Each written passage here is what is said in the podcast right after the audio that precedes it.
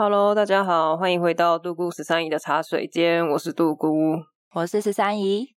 这是一个宠物沟通案例分享的小番外单元。你是说是一个没有固定更新的小单元？Surprise！对，因为我做这件事情也很不固定。它等于算是一个惊喜包，对 对对对，而且呃，大家如果去听之前我们宠物沟通单元，就会发现我们大聊特聊，聊到变成两集，这个剪辑量对我来说有点太大，有点吓到我。所以你决定要把宠物沟通这个主题给封存了吗？没有，但是就是不会这么的失控。哦，好，我们还是克制一下比较好。对。我前一阵子在一个 podcast 的社群在聊说我会做这件事情，然后就有一个节目的主持人，嗯、他们的节目叫海敢搞事，海敢搞事，他就来私讯我说：“哎、欸，可以帮我的猫做宠物沟通吗？”这么突然？其实是小小困扰啊，小小困扰。我懂，但是我想说练习嘛，因为我也没有到非常厉害，我就说：“哦，好啊，那你想要问什么问题？”啊哈！那、uh huh. 他问的一些问题，我觉得没有到有办法去解决，因为他就是问怎么，为什么不喜欢剪指甲，为什么不喜欢剃毛？哦，oh, 这应该是需要宠物行为训练吧？对，他的猫，他的猫叫 Water，像不喜欢剃脚底毛这件事情，他的猫给我一个脚底深处痒到，你知道没有办法克，好敏感，对，好痒哦，然后一直要搓手。但是我相信这个有养毛小孩的人，帮自己的毛小孩剪脚底毛的时候都知道，他们就是会一直去抽，所以你也知道他很痒，这有什么好沟通的？哦，所以你的意思是说他问的废话，扭曲你的意思？好，随便你，但这不是今天的重点。今天想要开这个单元，是因为那个时候他有跟我说，前一阵子很热嘛，夏天超热，他就有在房间开冷气给他的猫吹。他说他的猫很奇怪，不知道为什么就会一直待在厨房，嗯，然后就趴在地上，趴在那边，然后窝在地上都不动，然后一直趴在那边。他就觉得很奇怪，是厨房那么热，热的要死，然后又脏，你到底待在那边干嘛？嗯，我就问他，我就问瓦特，我说：“哎，你怎么会一直待在厨房？”然后他给我一个耳朵一直听到声音稀稀疏疏的感觉，我就说：“你厨房有蟑螂。” 就是因为我这有点也有一点算是我的联想啦，因为厨房然后稀稀疏疏猫一直在听，你就觉得厨房就是有虫啊，有什么东西？他想说这边有有他的宠物，小蟑螂快出来，好可怕！他在等，有可能。但是主人就跟我说，嗯，我家的厨房没有蟑螂诶，他住进去这两年，他从来都没有在家看过蟑螂。嗯哼。Uh. 就想说，可是他就是一个有听到虫的声音啊。主人就自己解释说，有可能是因为因为他家的厨房的外面窗户外面，嗯嗯，厨房的窗户外面下面就是垃圾收集站之类的东西，所以可能有一些虫在窗户外面，他可能在那边听外面的声音。然后我就想说，哦，我也没想很多，就说 OK。前两天他跟我说，就是在我跟他连线完之后的隔几天，他家就出现了两只超级无敌大蟑螂。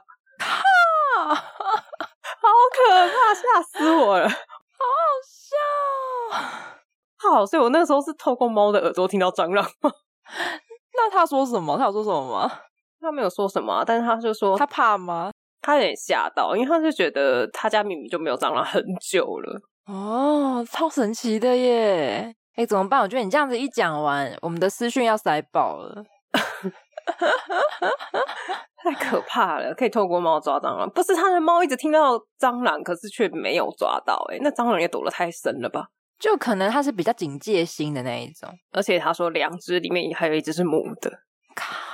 我是说，你确定你家现在只有两只吗？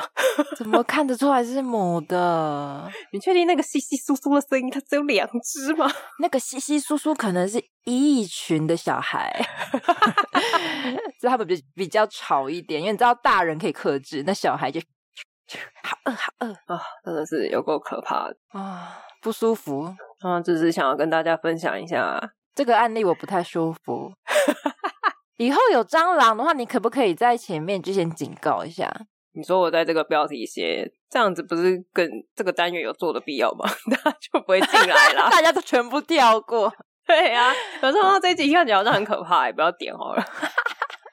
哦，好吧，那你进来了，我也没办法，耳朵捂起来。好啦，那我再分享一些别的好了，就同一只猫。好，他那时候还有同时问我一个问题是：他的猫为什么总是在他的键盘跟荧幕中间？哦，这个应该很多人的猫都会这样吧？我家的猫还好，但是我以前公司的猫会。对，然后我就问瓦特，我就说：“哎，你为什么会想要做这件事情？”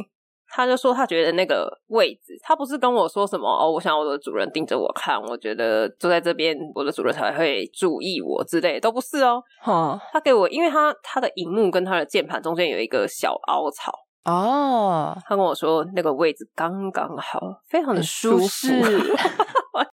我懂哎，因为我前公司那只猫，它会直接亏在你刚刚说的，就是我的是荧幕跟键盘之间的位置。嗯，我的那个分机的电话，然后是放在左边，然后它就会头靠在我的分机电话的那个话筒上面，当一个枕头。对对对，它的头会垫高，所以它对它来说那个位置是一个贵妃椅的状态。那对他来说，他就觉得这个位置极舒适。我懂。然后我就会一直跟我同事说：“哎、欸，等下电话进来你接哦，我现在没办法接电话。”我懂，我懂，我们不可以打扰他们舒适的状态。对呀、啊，他头靠在那个话筒上，哎，真的很符合他的那个高度，超可爱。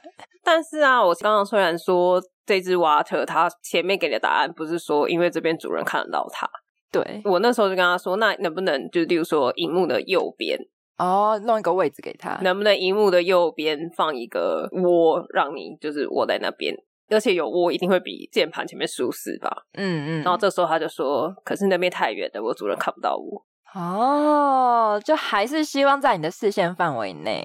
对，他还是想要。然后最舒服的位置就是这里，没错。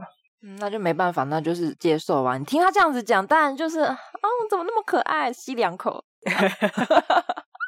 对啊，那傲娇的猫，傲娇的主人，它的主人就说靠北，靠北，一直在那边靠北。但我想说，它应该就是你知道，心里在暗爽。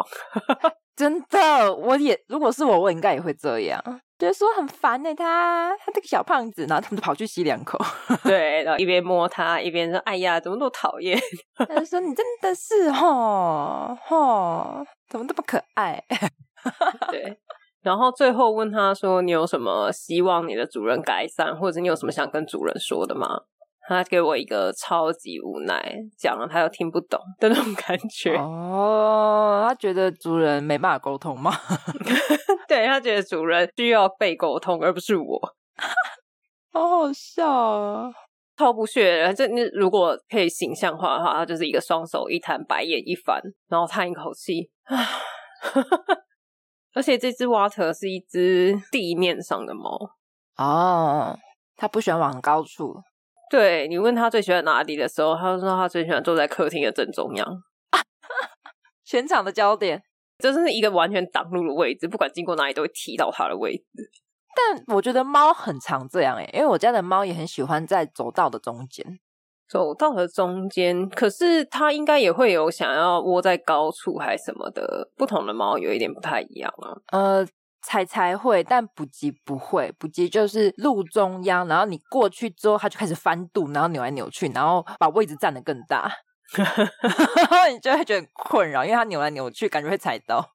但我现在连线很多只猫，有的猫真的就是它喜欢的位置，就是一个塞在角落的高处。嗯，然后有的就像今天分享的瓦特一样，它就是我就是路中间，正中间。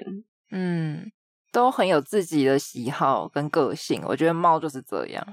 对，宠物沟通案例小分享，我们自己个人私心的小单元。对，所以就是依照杜姑的状态会不定时，所以大家要订阅我们的频道，就会知道到底杜姑有没有新的分享。这东西也要放到 IG 上吗？可以订阅 Podcast 啊，啊，订阅不是就会通知吗？有新的上架会通知吗？Apple 的会啦。哦，好哦，啊，其他的越讲越小声。你问了一个我很难的问题，没关系。好，那我们今天的案例分享就到这边，大家拜拜，拜拜。